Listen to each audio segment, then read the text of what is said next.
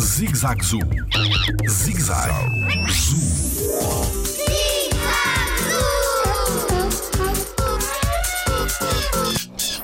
Porquê que o flamingo come com a cabeça para baixo? Olá, o meu nome é Rafael Botelho e sou biólogo no Jardim Zoológico. Os flamingos são aves bastante reconhecíveis que até existem em Portugal. Uh, vivem nas margens dos rios e junto a praias, zonas, portanto, onde existe bastante areia.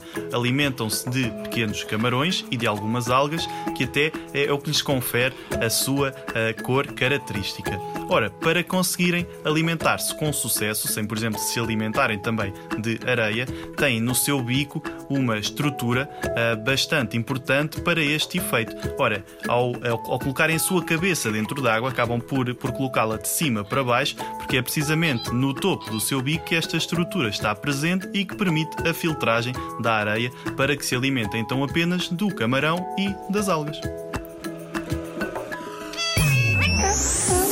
Jardim Zoológico pela proteção da vida animal.